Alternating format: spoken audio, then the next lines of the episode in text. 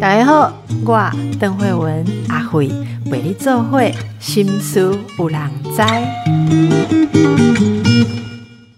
哎，嘉喜心思有人知哈，人讲做父亲的心事很多。今天在路上突然，诶，眼睛扫到一个新闻，说，诶，那个台北的爸爸。房贷负担是高雄爸爸不知道二点三倍还是二点多倍了哈。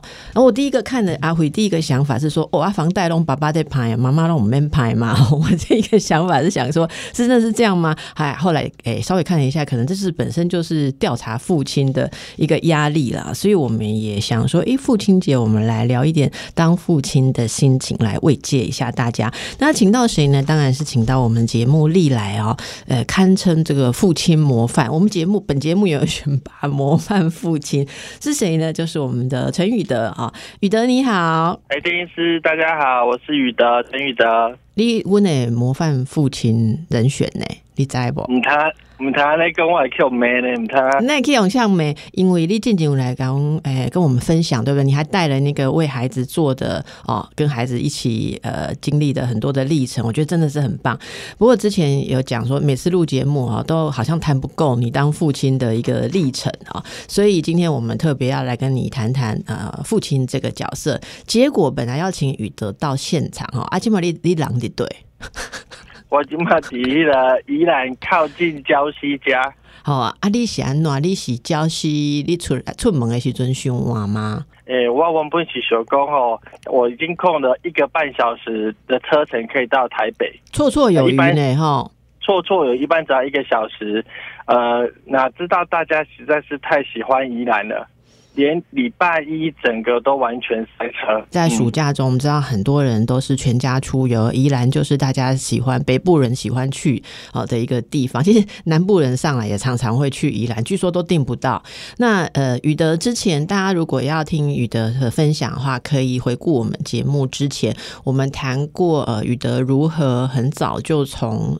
呃，应该说制式的工作上面离开，然后自己来经营自己哈。然后他又是自酿啤酒冠军，哇！我真的有有幸能够喝到那个啤酒，一直怀念。不是在透哈，但是是在 做里没有啊，那个没有在卖的啦哈。然后铁人三项玩家、视障陪跑员这些我们都有介绍过，也有介绍过他在身为父亲这个家庭主夫的身份，所以大家可以回顾我们的节目，我们会请同仁然后帮大家调出来连接，好不好？那在这样。子呃特殊的经历当中，你同时有这么多的角色啊，先说说看父亲节你打算怎么样过？父亲节哦，哇，今天其实非常可惜哦，我我其实带了一个，我们呃从八月八号，我跟我儿子其实我们要去花东骑脚踏车。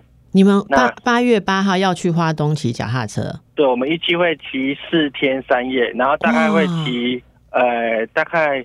三百多公里吧，嗯嗯，对，每天平均是五十公里到七十公里这样子。哇，计划这个活动是跟儿子一起计划的。对，其实因为我儿子刚好今年是六年级，要到七年级嘛。对，那等一下这是一个人生一个很大的转捩点，所以我自己是把它当成是要成为一个男人的成年礼呀。哦，对，因为他现在就不是国小学生了嘛，他变成是。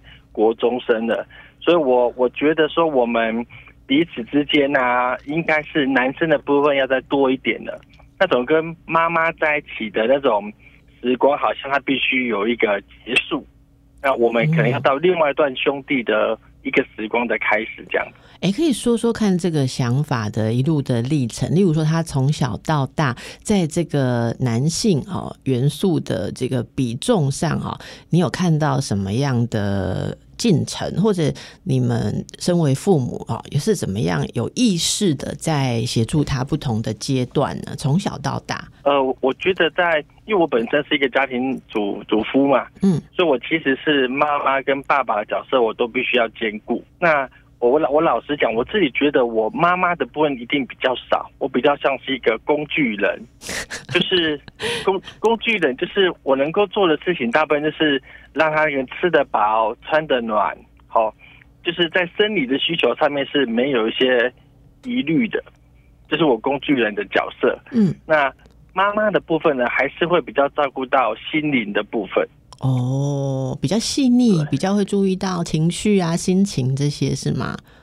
对啊，像我们这种男生，如果有一个小孩跌倒了，跌倒哦，跌倒起来啊，就擦擦药就结束了嘛。阿伯嘞，阿伯啊，我要带呼呼的啊，我就做不到啊。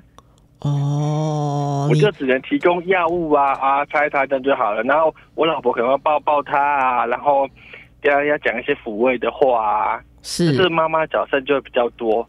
那我我有发现，就是我的我的儿子啊。在小时候确实是比较需要这一块的，嗯，就是你要很温柔的言语跟他讲，还有更多的耐心跟他讲。是，那大概到四五年级的时候，他开始去参加棒球队。那棒球队就是一个有团体的生活，有学长、有教练，他们在带的这种比较男性化的生活。是，他比较能够知道说，他在这个团体里面，他要去担任什么样的角色。嗯嗯。好比如说，当是学弟的时候，他就知道说，哦，学长，呃，打完球之后，我要负责去把场地整理干净。哦，哪些球棒，哪些东西是我应该要去做的？他开始会赋予团队，呃，里面的一些职务在里面。是，那就养成他一个比较独立的个性。哦，嗯，对。那还有一个，我儿子一个很大的转变啊，在这里面其实是。呃，我儿子其实他是一个非常害羞的人，他害羞到怎么样？就是他们在表演那个乐器的时候，要上台去表演乐器哦。那我儿子害羞到说，他要表演直笛嘛，然后他必须要戴帽子跟戴口罩，然后把直笛塞到口罩里面去吹，这样子他才觉得比较安心哦。如果被人家直接看到他的脸，或在吹奏的时候的嘴型，他会比较紧张，是吗？是，而且他必须要站在台上表演呐。对，他会成为所有的目光的人的焦点。对，上台的目的就是这样啊。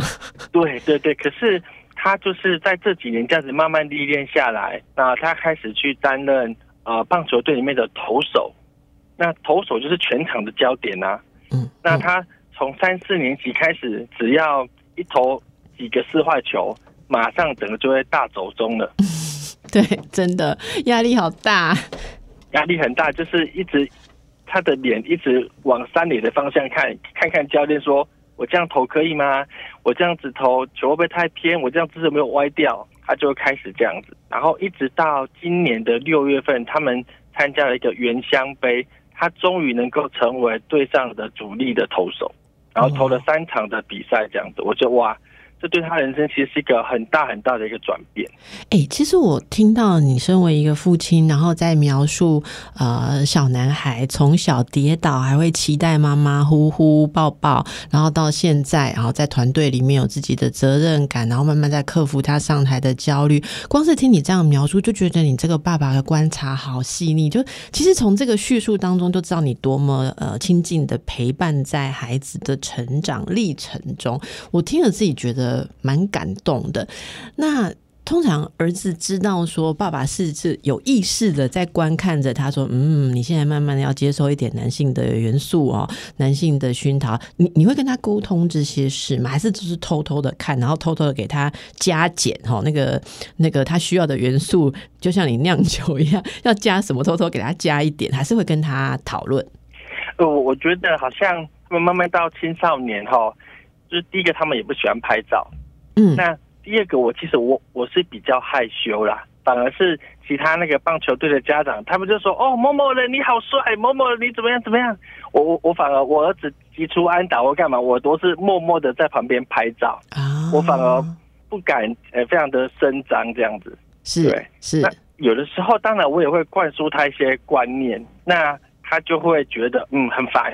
好，因为我们我们有时候可能变成非常教条式的讲，然后他觉得很烦。但是我就又觉得说，他虽然嘴巴讲很烦，但是有时候呢，过了十分钟，他会他又会再讲一句：“哎，爸爸，你刚才讲了什么什么东西？可以再讲多讲一点嘛？”嗯嗯，我就发现他其实不是呃不是没有兴趣，而是可能那个时间点不对这样子。哦，那你我可以问一个问题吗？就是说你会跟他讨论，就是父子之间会有那种对话，是说所谓一个男人，或者说一个男性男孩应该要有什么特别的担当，会有这种意识存在吗？对我我觉得其实不会耶，不会啊。我我我通常不会讲到男人这么大，因为男人已经离他太遥远了。对，我都会跟他讲。你看你们学长都在做什么事？我会问这个问题，是因为很有趣，因为我刚刚听你讲说，他呃，慢慢的，你觉得可能呃，父亲节哈，像你们这个成年礼是呃，就你说呃，男就是比较男性的元素比较多哈，然后跟妈妈撒娇那个。那个情感的部分慢慢的比较少。我刚刚听到，我觉得很新鲜、很有趣，因为你知道现在很多的人说，嗯，性别不一定要那么区分，对不对？哈。可是我刚刚听到的时候，又觉得很有道理。我觉得男孩子在成呃成为青少年的过程中，有一些他要认同父亲，或者说他要认同自己的男性气概，或者说一些男性元素，这个东西好像又不能没有。所以我刚刚就觉得还蛮特别，很少聊到这一块。所以呃，应该这样问啦，哈，就是。对你而言，养男孩跟养女孩是要呃适度的给予不一样的滋养的吗？不一样的东西吗？哎，我我觉得是完全不一样的的东西耶。怎么说？嗯嗯，但对我来讲，有时候会是一个挑战呢。嗯，对。呃，我先讲养养养女孩的部分。刚才讲我儿子教我教我女儿。好。呃，我我我是晚上要陪我女儿睡觉的。那你不陪儿子睡觉？诶，因为我我老婆陪儿子睡觉，我陪女儿睡觉。哦，因因为会这样子，是因为我白天陪我儿子的时间比较多。对，好，因为我要陪他投棒球，还要要去打篮球。然后我我其实，在他们下完课之后，我是陪儿子比较多的，所以我晚上必须要调整一下，我去陪女儿。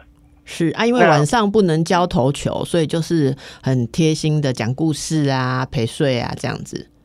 对对对对对，然后还要陪他写功课啊，然后呢，他还要跟他一起玩什么编编故事的一些情节啊。然后晚上的时候，我们就会，呃，他就会讲学校的事情给我听，然后我就会开始都是乱讲很多的话，然后加了很多什么水果有的没有东西，然后把他经过的故事全部再乱讲一遍，这样子就很走走心就是了。对对对，是完全是无厘头，然后只要开心就好了。嗯。嗯，对，然后我觉得我我我女儿那天是她一整天里面觉得最开心的时候，是，那通常她就很安稳的睡着，对，但是如果她睡着之后，有时候我会大部分时间我都会偷偷跑回我的房间睡，那到半夜她发现的时候，她又会跑来跟我睡。哦，那那你说儿子跟女儿，你是用不同的呃方式去去对待？去养育？是，对对对，因为我觉得呃，通常女孩子比较艺术性，所以呢，呃，因为我最近有在学一个新的东西，就是小喇叭，嗯，那我我的女儿就会跑来想要看我怎么吹这个事情，是，对，那因为她本身会弹钢琴，那我我我我会去学这个小喇叭，是因为我们家里面只有我不会乐器，嗯哼嗯哼嗯哼。对他们都会钢琴或者什么大提琴之类的，所以我一直很希望说，我也可以插插上一脚就对了。是是是，很有意思。刚好，对，如果我要学小号，我我女儿就可以弹钢琴，她就可以成为我的伴奏。对。对，这样我就跟女儿会一个共同的嗜好。那我跟儿子有棒球，我跟女儿有音乐，我觉得这样就很棒，两边就有平衡到。我觉得这是蛮有意思诶。不知道听众朋友，大家如果有儿子有女儿啊，你们觉得对儿子跟女儿想要培育他们的一些方向，会不会有不同啊？哈，其实宇的我觉得蛮有趣，我跟你分享，因为我们家只有女儿嘛，好，所以你跟儿子做的这些事情，我先生都拿来跟女儿做。我看我女儿成年礼哦嘛，写 Q 俩去迄个诶，唔知骑四天的脚踏车，我敢不敢嘛写，就当儿子养，这真的蛮蛮有趣的哦。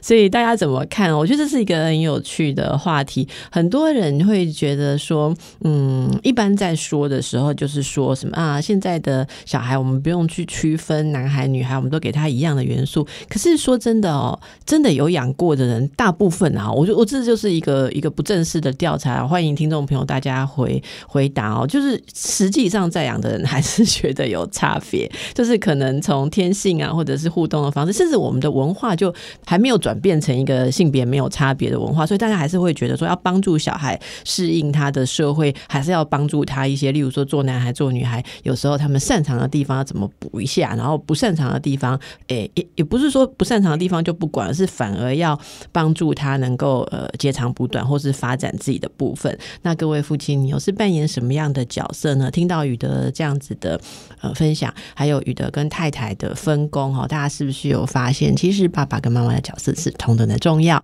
好，我们等一下再回来听更多。哎，宇德，那我我可以问一下，刚才讲了很多你当一个父亲的用心啊，那回忆起来你自己成长过程中，你可以形容一下父亲对你的影响吗？因为我是这样子的，我是从小就离开家的人，我本身是台南人，然后我是呃读五专的时候我就离开了家里，所以我其实跟家里的连接是相对比较少的，嗯，啊，特别是跟爸爸的部分。对我，我印象当中呢，其实我我跟我爸爸的连接最最深的时候，其实是在国中的时候。那那时候看我是呃叛逆期的时候啊，所以我常常会跟我爸爸辩论。那辩论的的题目是什么呢？其实是政治的话题。哦，你那时候就关心社会，关心政治。因为因为当时的那个电视也没有很多嘛。那我们不会去讨论卡通啊这些东西，一定是讨论一下政治的部分。那当时我们是开那个中药行的那种比较小的零零售店，然后呢，我只记得那个客人跟我妈讲说：“哇，你好心安尼餐厅，你安安那吼，能啊，在变来变去，伊拢未生气哦。”讲爸爸拢未生气哦。对啊对啊对，我出在你后边讲拢无紧的呢。是是是，我就看我爸爸一定特别生气。啊！你迄阵讲的是想法跟爸爸无共款嘛？立场跟爸爸无共款嘛？毋是啦，我感觉我就是爱变赢啦。我较无想要什么知影立场，我就想要赢伊安尼啊。毋是立场啦吼，爸爸若是即边，你就是爱挑战你，你就要讲另外迄边就是啊。对对对，反正我就是要想办法要赢伊的对啊。啊，好有趣，是。那所以爸爸是在这方面，如果说起来对你的影响是让你有一个挑战的机会。对我我我觉得，即使我当我当时回想起来，我觉得好像那是一个非常破坏关系的一种过程。但是现在回想起来，好像那其实是一种非常呃非常激烈的连结。嗯嗯，懂。对，因为等我等我开始呃离开家之后啊。其实我就很少有机会跟我爸用这么激烈的态度去讲大话。嗯嗯。哦，那另外一个是我爸给我的影响，其实还有另外一个，是呃，我我爸他算是一个嗯不成功的生意人。哦。哎，对他算是一个不成功生意。他以前我们是做中药的那个批发买卖，然后他从小算是呃生长很好的家庭，然后他进企业，然后。开始玩什么地下期货啦，那当时票据法干嘛干嘛，把我们家的经济搞得一团乱。嗯嗯，啊，那这种事情，知道通常我从妈妈这边听到的，一定都听很多了啦。是哦，对，但我的爸爸居然这样子，嗯，失败了很久，他最后去当了一个林务局的一个司机。嗯，他只是负责开车而已。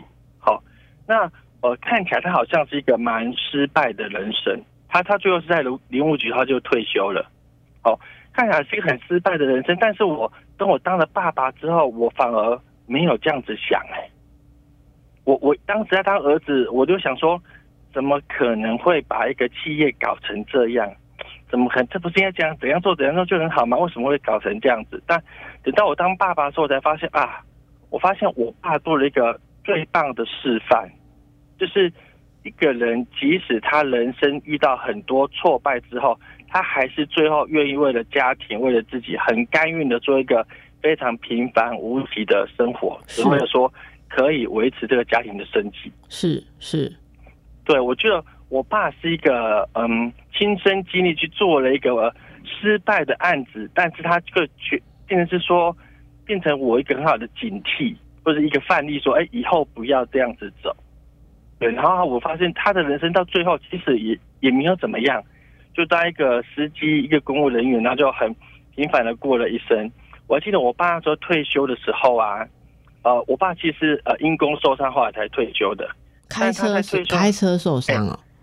哎，他其实是呃，因为呃，当时出现那个阿里山的那个小火车翻覆。嗯嗯嗯。好啊，那时候我爸就必须要带很多官员，因为他们要上去视察，有的没有这些东西。对。然后，所以那那一段时间就太累了。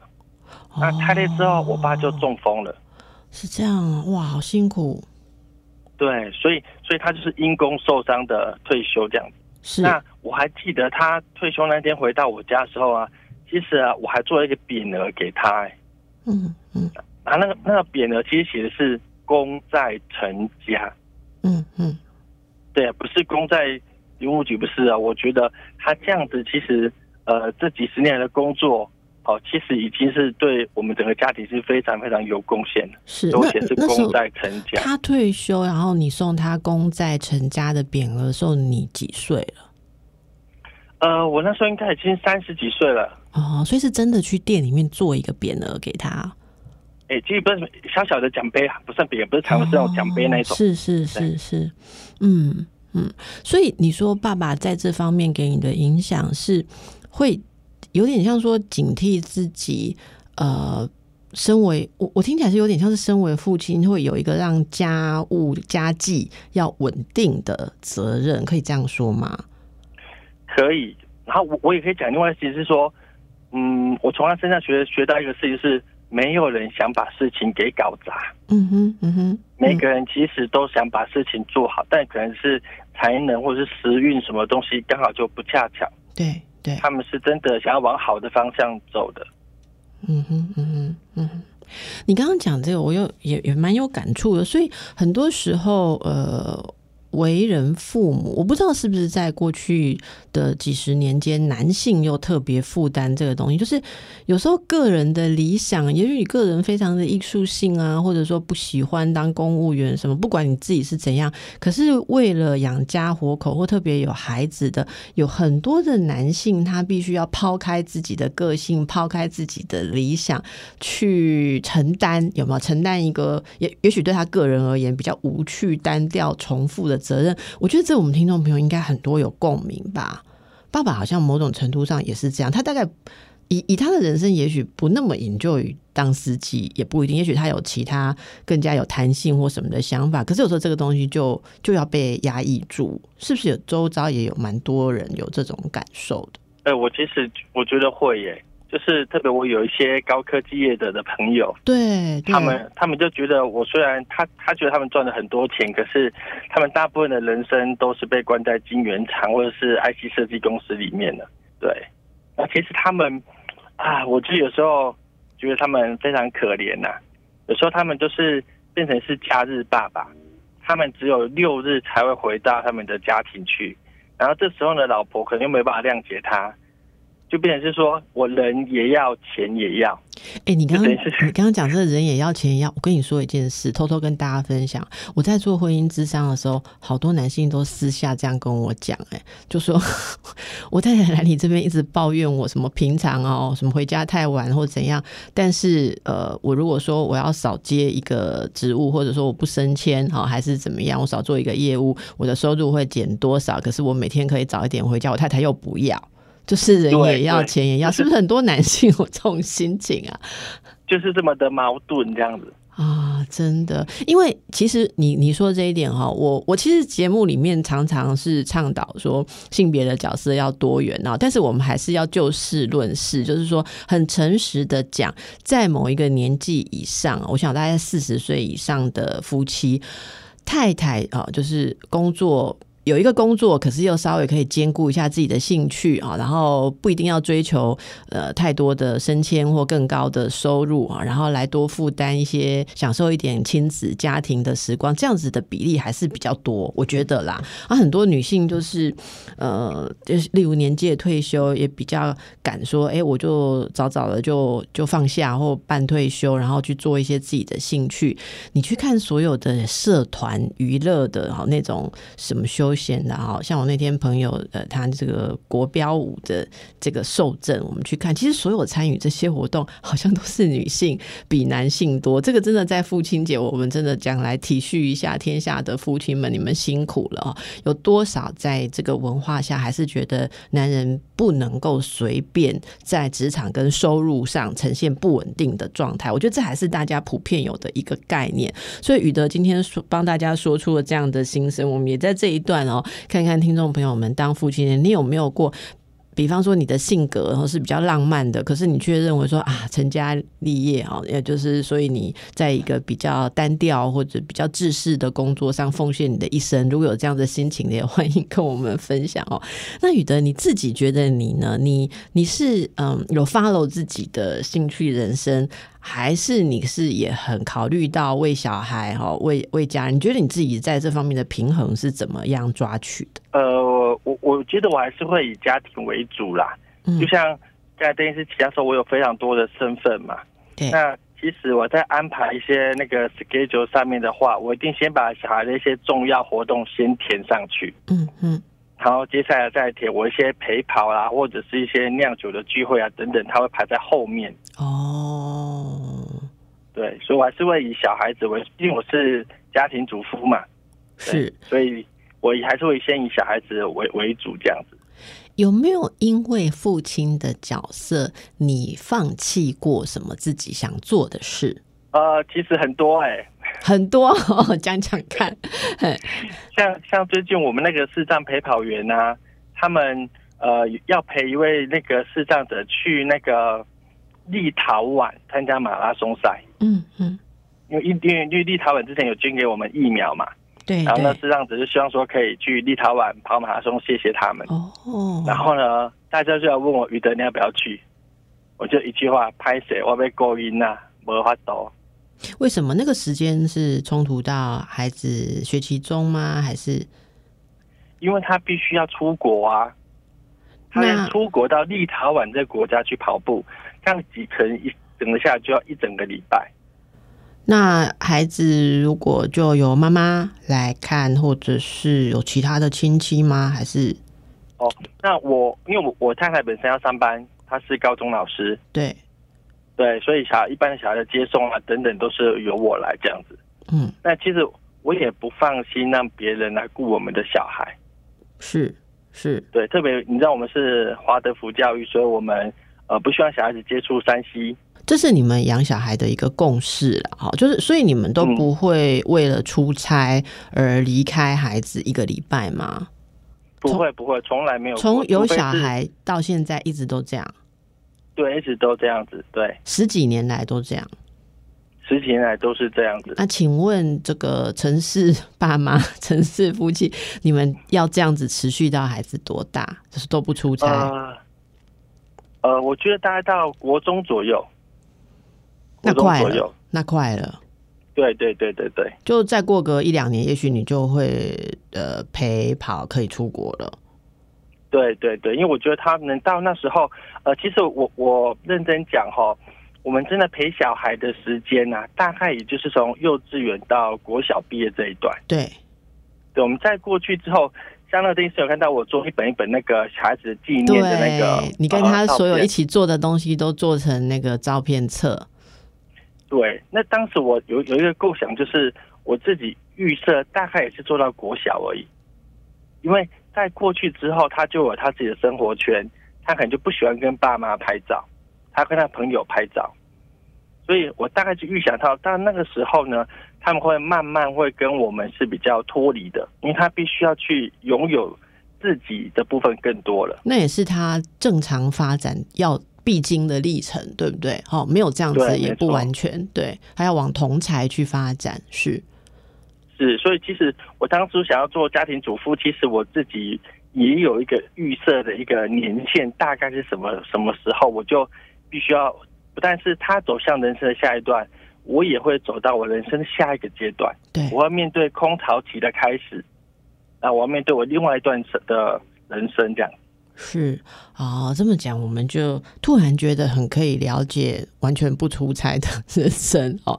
哎，那这样子到国中，你说现在今没呃儿子是接下来就上，应该说暑假完就是上国中了嘛，对不对？对对，没错没错。所以明年可能就会可以看到你出团了，就是出国了。对，像我像我儿子，他这一次暑假就去参加篮球营，他就去四天三夜。嗯嗯嗯。所以他就开始脱离我们在生活了。他先脱离你们了，啊，你们还没有。还没有放下他去出差，可是先让他试试看可不可以他脱离。我看到好多爸妈都是这样，暑假就看到那个像脸书哈，其实说到脸书就知道爸妈在用，因为年轻人没有在用脸书，年轻人用 IG 哦。那脸书上面很多爸妈都在分享的时候，什么呃，我们都要去帮同学的小孩按赞哦，一下这个出团比赛啦，一个出国参加营队啦或什么哦，然后那个爸妈真的就是十几年来都没有离开过孩子，但是呃第一次。是分开几天，一个礼拜是孩子走出去，我觉得这也是百感交集哈。各位爸妈是不是有同样的心情呢？我们等一下再回来跟宇德继续聊。宇德，那你们那个父亲节要去骑，你说去骑车嘛？哈，是父子两个人哦。对，就我们两个人。啊，女儿跟男人的约会，女儿跟太太嘞。啊，呃，到时候我的我女儿会跟着我老婆去上班，她去学校上班。啊，那父亲节他不会想也跟你们一起去吗？呃，我女儿其实她已经呃，第一个她已经画好卡片给我了。哦，那那那你为什么要在父亲节排除女儿参与你们一起去取车？你就不能一个人，或者说你你那个哦太太要上班了哈，你就不能带他们两个一起去骑吗？呃，但是我我女儿的脚力还没有办法负负担这一个行程。哦啊，对，诶，女儿是妹妹，是不是？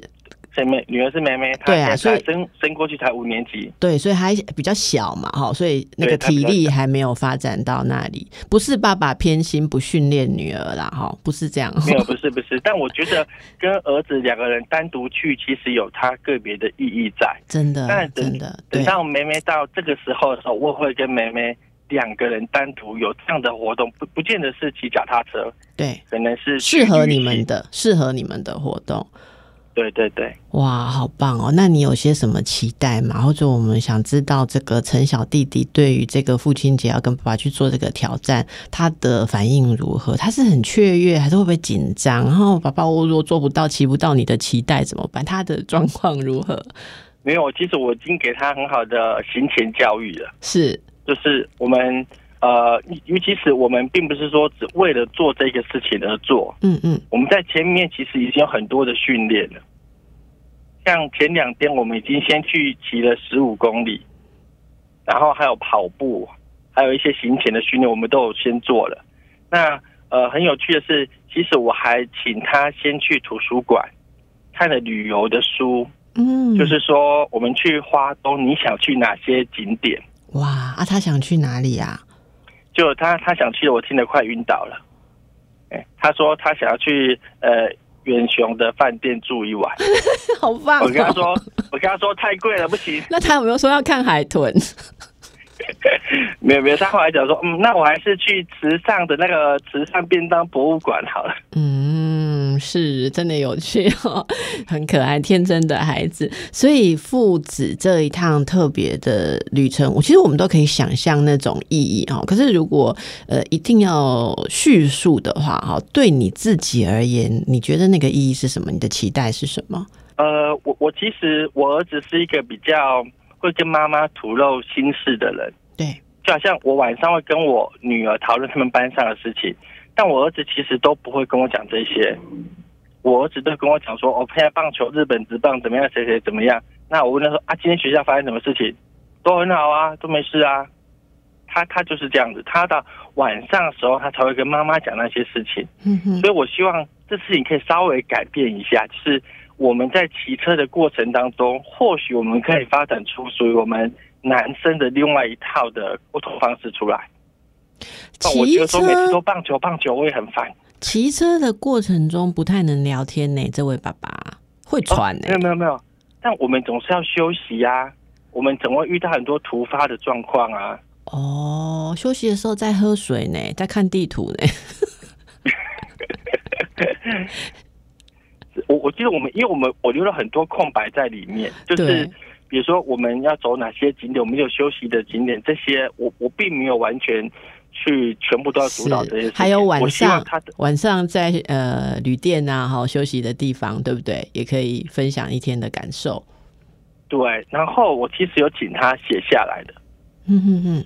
他其实像我们去参加棒球赛，他每一天都会写他今天比赛的内容跟记录。哎，其实啊，默默的听起来哈，你对小孩子也有很多的启发跟要求。哎，例如说，请他写下来啦，请他去图书馆啊，哈，你还是有很适度的给他一些要求，对不对？嗯，我我我觉得这个是身教大于言教，哎，嗯，因为我自己就是一个很喜欢看书的人，是。其实图书馆对我们来讲是非常重要的。你自己会去哦，所以你也鼓励他去使用。对对对对，所以其实他们在图书馆，图书馆的馆长都认识我们。嗯哼哼。对，那哪些书放在他都他其实都知道，因为在我们不能够接触山西的情况之下，书其实是我们得到知识一个很重要的一个媒介。哎，从我上次访你到现在这样子，又过了一段时间，孩子仍然都没有接触山西。没有改变，还是没有没有，但是他们等到七年级之后到国中的时候，才会慢慢开放一些。所以你打算他接下来国中之后，让他开始可以使用三 C 产品，是使用于学习吗？查资料或学校联络这些项目？嗯，这部分我很简单，我就是 follow 学校，学校说要用的时候，哦，可以开放，我就会开放。懂，了解。对，那其实我看到我们小其他同学有拿手机啊。他们拿拿的也是那种老人机哎，我觉得这个也是有同温层的差别，你知道吗？我觉得啦哈，像因为我们家的小孩，他就说他的同学全部都是拿 iPhone。然后我就不相信，私底下去问老师，老师说，因为你女儿也有一只 iPhone，所以有 iPhone 会跟有 iPhone 的做朋友，人家也有都没有用手机的，也是有存在哦。所以这真的有时候说身教非常的重要哈。那不知道大家又是什么样原则？只是我觉得很有趣的是，呃，宇德跟孩子非常的亲近，然后你跟呃孩子一起。共同构筑的一些生活非常的充实，而且呃面面俱到，有很多的发展。但我们仔细听起来，那也是一个呃父亲有是缜密的思考跟规划。因为从你在闲聊当中，都还是会听到说，哎，你觉得小孩子怎么样做比较好？就是也不能说是要求啦，应该说是有有计划的引导他做一些比较好的，对他比较好的事情，并不是说呃都不管他，或者随便他怎样。我觉得这个是。呃，给大家做父母的，我自己觉得很好的一个打气，就是很多人都说，我如果有规定孩子怎样或管孩子发展的方向，就会亲子冲突很大。我觉得这句话是不对的，要看你平常对他投注的心力有多少。我在跟宇德聊，每次都有这种感觉，你不是不能去替他想怎么样比较好，而是你跟他平常你关心他，跟了解他，然后让他了解为什么这个事情对他好。如果你的这个地基打得好，小孩子是没有理由说去反抗。对他好的东西，我觉得这个就是真的要花精神下去。我不知道宇德赞不赞成我现在的这个看法。你看，说真的，你的你的孩子到现在高高兴兴的，你看准备要跟你去骑四天，可是别的别的家长在写信来问说，呃，我叫我的小孩暑假跟我去骑车，他不要，他在家里面打 game。你看为什么这么大的差别？人家听到节目就想要问你说，你家小孩比较乖。我觉得可能先不要想人家小孩比较乖，想一下人家父母怎么做好。那也许大家比较忙啦，没有办法。法投注，没有办法做到这个水平，也不要挫折哈。我们也是要鼓鼓励一下，每位爸爸妈妈都有自己生活中的优先顺序要顾，但是我们参考一下理想的做法。好，那我给予的一点时间来补充一下，来鼓励一下大家，好不好？如果说听了你的例子很羡慕啊，小孩怎么这么贴心哈？你可不可以给大家一点鼓励？呃，我我想分享一个一个事情，是我在陪伴小孩里面做了很重要的一个事情，就是。我陪伴小孩的时候，真的是百分之百的陪伴。嗯哼，你知道，呃，我有发现山西这个东西呀，呃，它现在已经变成我们一个呃，在社会当中已经变成一个隐形的家人。很多时候啊，我们父母以为我们有在陪伴小孩，其实没有，我们只在旁边在耍滑滑我们的手机看我们的影片，我们只是跟小孩处在同一个空间里面而已。对，我们真的没有在陪伴他。没错，没错。好，这一点是非常重要。所以我跟我小孩会约定好时间，比如说我要陪你打球，我就真真的会设定好，比如三十分钟，这三十分钟里面我只是打球，任何电话什么东西我都不管他的，我就是百分之百的跟小孩在一起。好，那小孩就知道你是你是这时候他是最重要的。那我时间到，我就说我要做下一个事情，他们就可以认为说哦。爸爸真的在上一刻跟我百分之百在一起，那爸爸要做其他事情，他是可以认同这个事情，他也可以去做他自己的事情。好，我觉得这是 quality time，就真的是有质感的陪伴时间。好，非常谢谢宇德哦，今天其实是在车震当中帮我们暂时的把车子停下来，然后跟大家分享了这么多做父亲的心情，尤其是带儿子去过这个成年礼的父亲节，让我们非常的羡慕哦。那也用这我跟宇德一。起祝福所有的听众朋友，不管你是爸爸、爷爷啊，啊，或者是你呃享受着父亲的照顾的我们的年轻的孩子们啊，祝大家都有一个快乐的父亲节。然后我们也回忆一下，然后展望一下，希望我们有什么样的呃父亲跟呃子女的关系。非常谢谢雨的，也祝福大家，拜拜，拜拜，大家拜拜。